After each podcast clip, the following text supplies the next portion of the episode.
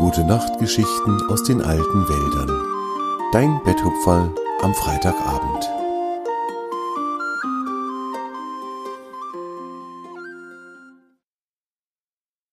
Fridors Winterschlaf. Mit jedem Tag, der in den alten Wäldern erwachte, wurde es ein wenig wärmer. Die Sonne gab sich alle Mühe, den Schnee zum Schmelzen zu bringen. Es hatte aber über den Winter so sehr geschneit, dass sie für diese Aufgabe noch einige Zeit brauchen würde. An jedem Tag freuten sich die Tiere darüber, dass der Frühling nun nicht mehr fern war. Grina und Svente, die beiden Fuchskinder, tollten tagelang durch die alten Wälder und spielten mit ihren Freunden. Die Hasenkinder waren oft dabei und auch die kleinen Rehe, Immer wieder fielen ihnen neue, lustige Spiele ein, die sie gleich ausprobierten. Grina war ganz besonders gut im Spiele erfinden. Wann immer sie eine Idee hatte, waren ihr Bruder und die anderen Tiere begeistert und spielten gerne mit. So genossen die Tiere ihre Tage und freuten sich darüber, dass sie am Leben waren und dass sie in den alten Wäldern leben durften. Eines Morgens, als einige der Tiere sich gerade auf der Lichtung bei Torm, dem ältesten der Bäume, versammelt hatten, um darüber nachzudenken, was sie denn heute tun wollten, hörten sie von einem der starken Äste in Torms Baumkrone ein Schnaufen und ein Räuspern. Sie wussten, dass auf diesem Ast das Haus von Fridor dem Eichhörnchen stand. Er hatte es vor langer Zeit dort gebaut, als sein altes Haus bei einem Sturm zerstört worden war. Torm hatte Fridor angeboten, in seiner Krone zu wohnen, und so war es auch geschehen. Fridors Haus war besonders gemütlich eingerichtet, und gerade vor dem langen Winterschlaf hatte er alles noch einmal ganz besonders behaglich gemacht, damit er gut schlafen konnte. Manchmal wachen Eichhörnchen aber aus ihrem Winterschlaf auf, und dann haben sie großen Hunger. Und weil das so ist, legte sich Fridor in jedem Herbst einen großen Futtervorrat an und versteckte ihn an verschiedenen Orten. An diesem Morgen nun sahen Svente, Grina und die anderen Tiere, dass Fridor noch ganz verschlafen und auf etwas wackeligen Beinen aus seinem Haus krabbelte. Er blieb auf dem Ast vor seiner Haustür sitzen und zwinkerte einige Male mit den Augen. Die hellen Sonnenstrahlen waren seine Augen nicht mehr gewöhnt, daher kniff er sie zu und spähte durch kleine Schlitze in die Runde. Grina rief ihm fröhlich zu Hallo Fridor, das ist ja schön, dich zu sehen. Sag bloß, du hast schon ausgeschlafen. Fridor schaute herab und sagte immer noch ganz verschlafen Ach, bist das du, Grina? Du bist ja vielleicht groß geworden, seit ich schlafen gegangen bin. Dann begann Fridor ganz vorsichtig damit, an Torms dickem Stamm herunterzuklettern. Als er es beinahe geschafft hatte, griff er aber mit einer Pfote ins Leere.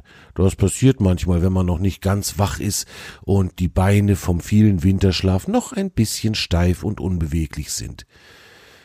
Fridor purzelte das letzte Stück an Torms Stamm hinunter und landete in einem großen Schneehaufen, der am Fuß des Baumstamms lag.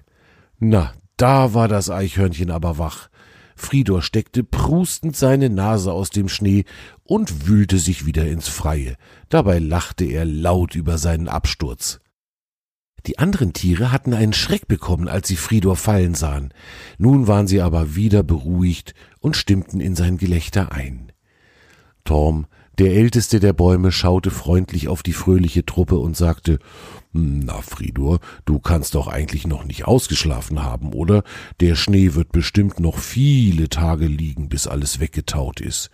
Fridor erwiderte, Och, ich bin nur gerade wach geworden und wollte mal nachschauen, was hier unten für ein Lärm ist. Er hatte recht. Svente, Grina und die anderen hatten sich laut und fröhlich darüber unterhalten, was sie denn spielen wollten. Das war ganz bestimmt bis in Fridors Haus zu hören gewesen. Svente machte ein betretenes Gesicht. Haben wir dich etwa aufgeweckt, Fridor? Das tut mir sehr leid, das wollten wir ganz sicher nicht. Aber wir haben gar nicht darüber nachgedacht, dass du da oben schläfst. Fridor aber war nicht böse. Ach, weißt du, Svente, ich wär auch ohne euch wach geworden. Ich hab nämlich einen riesigen Eichhornhunger. Ich möchte mir jetzt mit ein paar Eicheln und Nüssen den Bauch vollschlagen, und dann krabbel ich wieder in mein gemütliches Bett und schlaf weiter. Da waren die Fuchskinder und auch die anderen Tiere beruhigt und alle lachten wieder. Sag mal, Fridor, woher weißt du eigentlich immer, wo du deine Vorräte versteckt hast? Der Winter ist doch so sehr lang, da vergisst man doch ganz viele Verstecke, oder? fragte Grina. Fridor grinste. Ja, das hat mich früher in jedem Jahr unglaublich geärgert. Ich hab nämlich wirklich immer meine Verstecke vergessen. Das passiert mir heute noch aber jedes Jahr im Herbst zeichnet mir der alte weise Uhu eine Karte hier von den alten Wäldern, und auf der male ich dann Kreuze an die Stellen, an denen ich mein Futter verstecke, und wenn ich im Winter aufwache und hungrig bin, dann schaue ich einfach auf der Karte nach, wo meine Verstecke sind. Das ist ganz wunderbar einfach und hilft mir sehr. Svente und Grina machten große Augen vor Bewunderung. Das war ja eine fabelhafte Idee, fanden sie. Dürfen wir dich begleiten, wenn du dir dein Futter holst, Fridor? fragte eines der kleinen Hasenkinder, und alle nickten begeistert. Na klar, schmunzelte Fridor, kommt nur gerne mit, das ist lustiger, als alleine durch den Schnee zu stapfen.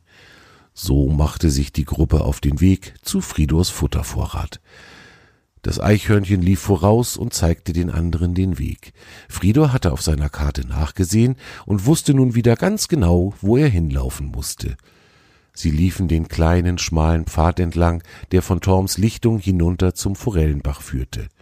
Ungefähr auf der halben Strecke stand etwas abseits vom Pfad eine riesige alte Fichte, unter der einige große, mit weichem, grünem Moos bewachsene Felsen lagen.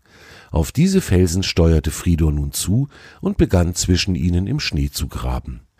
Grina lief zu ihm und begann ebenfalls mit ihren Vorderläufen den Schnee beiseite zu schaufeln. Bald machte Frido ein sehr zufriedenes Gesicht. Da sind sie ja, sagte er mit einem Seufzer der Erleichterung. In diesem Versteck habe ich Haselnüsse und Eicheln vergraben. Die Nüsse habe ich unten am Forellenbach gefunden und die Eicheln liegen hier ja sowieso im Herbst überall rum.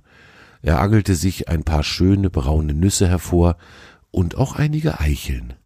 Friedhof freute sich darauf, mit seinen scharfen Zähnen die Nussschalen zu knacken und sich die köstlichen Nüsse und Eicheln schmecken zu lassen. Grina schaute ihm neugierig zu und betrachtete die Eicheln. Kann man das essen? Schmecken Eicheln denn? fragte sie skeptisch. Fridor lächelte und antwortete Eicheln sind eine große Köstlichkeit für uns Eichhörnchen, ob Füchse davon allerdings so begeistert wären, das weiß ich nicht. Magst du mal probieren? Er hielt Grina eine der Eicheln hin. Sie nahm die Eichel vorsichtig zwischen ihre vordere Zähne und dann biss sie kräftig zu. Gleich darauf verzog sie ihr Gesicht zu einer Grimasse und spuckte die zwei Hälften der Eichel wieder in den Schnee. Das schmeckt ja scheußlich, ganz bitter und überhaupt nicht lecker. Fridor grinste sie an. Habe ich mir fast schon gedacht, dass das für dich nichts ist. Füchse und Eichhörnchen fressen einfach ganz unterschiedliche Dinge. Ihr seid ja Fleischfresser und ich ernähre mich von Nüssen, Eicheln und Kastanien. So ist das eben in den alten Wäldern. Während die beiden sich unterhalten hatten, war eines der Hasenkinder dazugekommen und hatte sich die beiden halben Eicheln geschnappt. Nun knabberten die Hasen daran herum und sie schienen Gefallen an der Mahlzeit zu finden. Fridor verputzte eine Eichel gleich bei dem Versteck, die Nüsse und die restlichen Eicheln wollte er mit in sein Haus nehmen und sie dort verspeisen. So steckte er sich den kleinen Vorrat in die Backen, was sehr lustig aussah, und die Tiere machten sich wieder auf den Weg zurück zum ältesten der Bäume. Dort legte Fridor sein Futter noch einmal ab und spielte eine kleine Weile mit den anderen Tieren Fang den Fuchs, Bald aber begann das Eichhörnchen herzzerreißend zu gähnen, und er sagte zu seinen Freunden Ach, wisst ihr, für mich ist hier draußen doch noch zu viel Winter. Ich werd mich noch mal für eine Weile in mein Haus legen und den Frühling herbeischlafen, und wenn's dann wieder schön warm ist und die Welt grün, dann wach ich ganz von alleine auf, und dann spielen wir wieder weiter. Die anderen Tiere wünschten ihm einen ruhigen Schlaf, und Svente versprach ihm, dass sie in Zukunft schön leise sprechen würden, wenn sie bei Torm wären. Sie wollten Fridor ja nicht wieder aufwecken.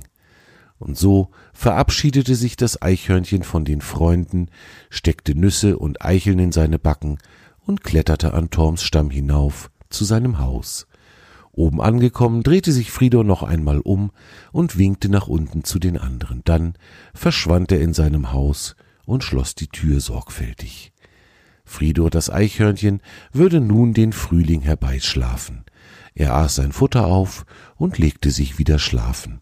Mit einem glücklichen Lächeln schlief er ein und träumte vom warmen Frühling und von bunten Blüten und von Bienen, die über die Wiesen schwirren.